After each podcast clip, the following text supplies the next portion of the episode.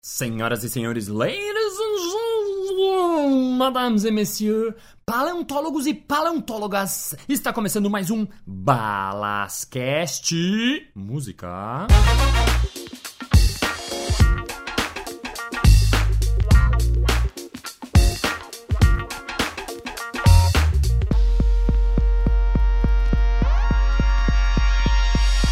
Olá, olá! É um prazer imensurável, impressionante, impactante, imenso estar aqui novamente com vocês. Onde estará você nesse momento? Estará na academia? Estará correndo? Estará no trânsito? Estará número 2? Enfim, o que importa é que você está aqui comigo nesse momento. Tá muito legal ouvir os feedbacks da galera, estão gostando, estão dizendo que estão gostando, quer dizer, a maioria deve ser meu amigo, mas na página do Facebook recebeu Alexandre Vieira, que na, na, no grupo Balascast escreveu Balas, tô achando muito legal, mas tô achando muito curto. Queria dar, fazer essa crítica para você, porque normalmente os podcasts tem meia hora, o seu só tá com 10 minutos e tal. Eu falei, olha, faz o seguinte, não me ouve as próximas duas semanas e eu vou resolver isso aí. E aí, depois de duas semanas, escrevi pra ele: pronto, pode ouvir os anteriores, os três juntos, três juntos de 10 minutos, dá meia hora. Ele escreveu balas, você é gênio. Obrigado, Alexandre, tamo junto e vamos começar esse episódio continuando la histoire de ma vie en France, maintenant, agora. Palhaços sem fronteiras. Clown sans frontières. Eu continuei em Paris fazendo shows de rua, fazendo pequenos cabarés, fazendo tudo, tudo que aparecia pela frente. E um dia eu fui jantar na casa da minha tia Françoise.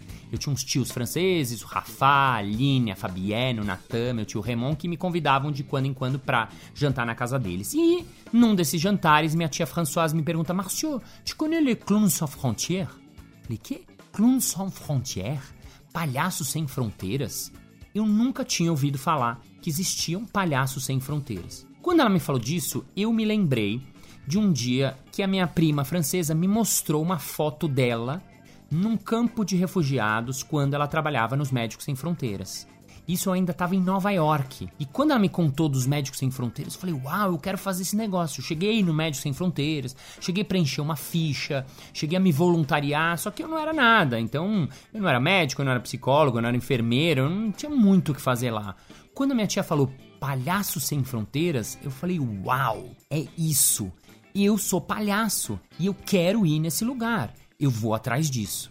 Ela tinha só o endereço do lugar, porque ela tinha achado num negócio que chamava videotexto, que era o que antecedia a internet lá. Ela procurou palhaço e achou essa organização, e eu só tinha o endereço. Então eu um dia fui lá bater na porta da casa onde ficava a Associação Palhaços Sem Fronteiras.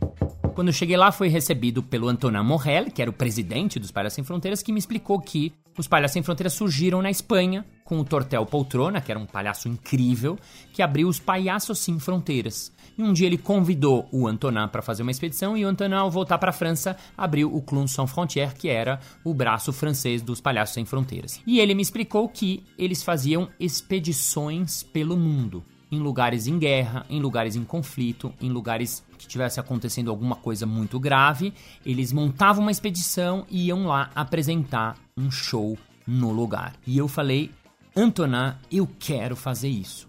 Eu quero fazer isso de qualquer maneira. Ele falou, tá bom, quando tiver expedição, a gente te chama, tal. Deixei meu nome telefone e ok. Fui embora com aquilo na cabeça, mas passaram mês, mês, mês e nada eu fui lá de novo tocar na casa deles alguns meses depois. Ah, salut, tava passando por aqui, tudo bem? Como vocês estão? Tal, tal, tal.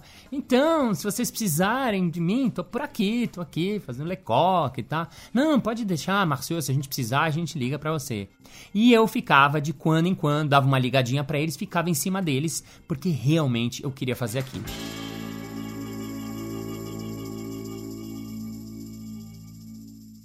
Um dia ele me liga e perguntou se eu tinha uma data livre no mês seguinte. Eu falei, claro, tenho super.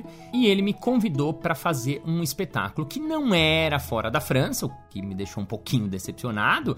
Era duas horas de, de trem de Paris, quer dizer, era lá por perto. E era para ciganos, que eram cuidados por uma associação chamada ATD Carmonde. E eu falei, beleza, beleza, topei, topei, super, eu topo, tal, pelo menos vou encontrar outros artistas, vou começar, né? E uma semana antes ele me mandou o endereço e me falou, não, você vai pegar o trem lá, você vai encontrar tal pessoa. Eu falei, mas e, e quem mais vai na expedição? Ele falou, não, só vai você, você vai sozinho. Então eu fiquei mal, né? Porque eu queria viajar para fora, pelo mundo, pra guerra com um palhaço do mundo inteiro e de repente eu tava indo sozinho pegar um trem para duas horas de distância ah, no meio da uma floresta ali perto de Paris. Mas enfim, essa era a proposta dele, eu topei, vamos lá. Eu fui lá, fiz o show, foi muito legal. Eram para ciganos que estavam acampados, uma situação bem ruim mesmo. A galera não tinha nada por lá. Eu fiz o show, foi super legal. Uma semana depois ele me ligou, falou: Marcio, eles me ligaram lá, falaram que seu show foi muito bom e agora você tá na lista. Quando tiver uma expedição, eu te chamo. Quer dizer, ele mandou lá meio para fazer um teste, porque acho que ele não tava botando muita fé no Brazuca ali, desesperado para viajar com eles. Então, eu fiquei feliz e achei que talvez algo poderia acontecer.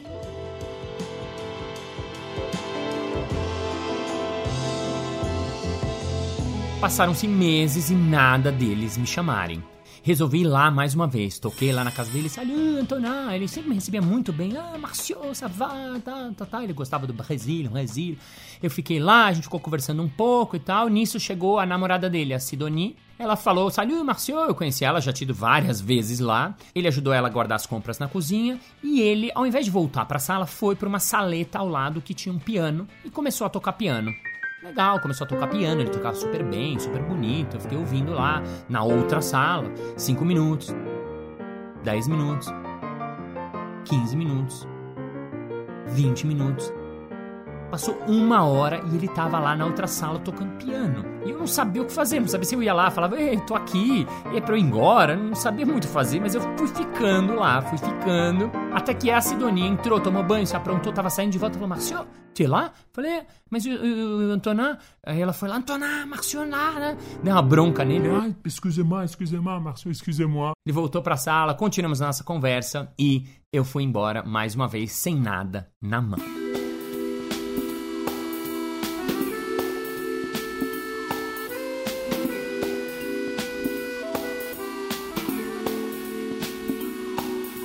Passaram-se mais alguns meses e finalmente eu recebi um telefonema. Marcio, Tu es libre dans deux semaines? você tá livre em duas semanas? Falei, não, eu tenho shows, eu tenho a escola que eu tava fazendo, Samovar, eu tinha um monte de coisa. Ele falou, ah, porque tem uma expedição pros campos de refugiados do Kosovo, na fronteira com a Albânia. Falei, uau, mas agora em duas semanas? Ele falou, é, é pegar ou largar. E eu tinha trabalho, eu tinha escola, eu tinha um monte de coisa já programada e fiquei numa dúvida cruel. Ai meu Deus, perco meu trabalho, perco minha aula, perco tudo, mas e depois? Ele falou, não, mas eu te chamo pra outra depois e tal. Mesmo assim, eu tomei a decisão deixei o trabalho, deixei a escola e aceitei entrar na expedição que ia com os Palhaços Sem Fronteiras para os campos de refugiados do Kosovo.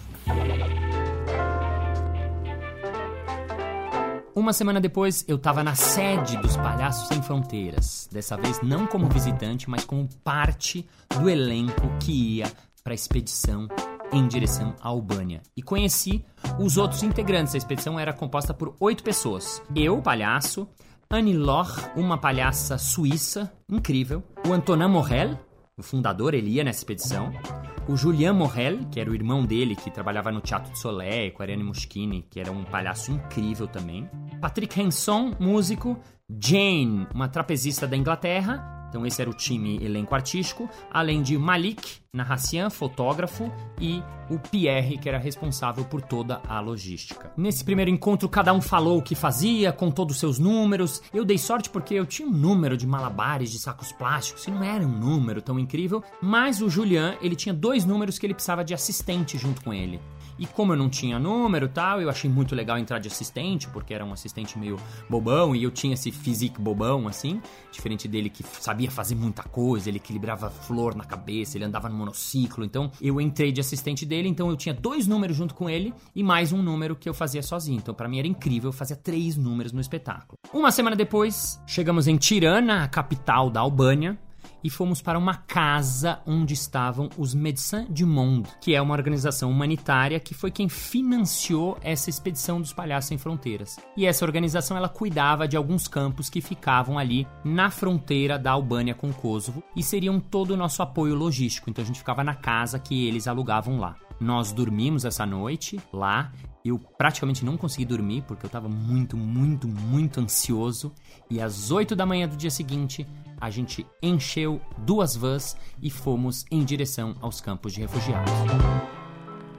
Quando a gente ia andando, a gente ia vendo postos de controle, onde a gente tinha que parar, mostrar passaporte, mostrar uma carteirinha que a gente tinha do Médecin du Monde. A gente passava por várias casas destruídas, várias coisas em ruínas, tanques de guerra. Duas horas depois, a gente chegava no primeiro campo de refugiados do Kosovo, no meio da guerra.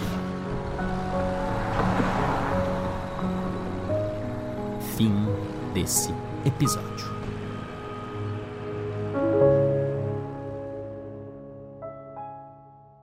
Muito bem, muito bem, muito bem. Chegamos ao final de mais um episódio. Ah!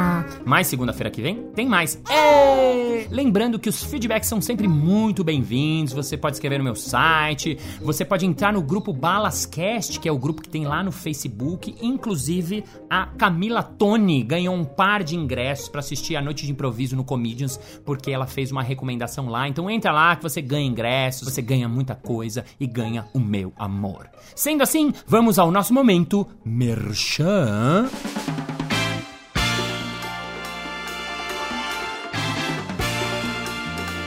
Márcio, eu tenho uma empresa e eu quero fazer um treinamento de criatividade com os meus funcionários. Você tem alguma coisa para me apresentar? Claro! Você pode comparar minha palestra Improviso e Criatividade ou workshop com o mesmo nome. É só entrar no meu site www.marciobalas.com.br. É isso aí, muito obrigado por ter ficado até aqui, por ter resistido até o final. Vive la résistance e até a próxima. Como eu cantei. Eu cantei. Je suis l'amour. Eu vou fazer um episódio inteiro cantando, ó.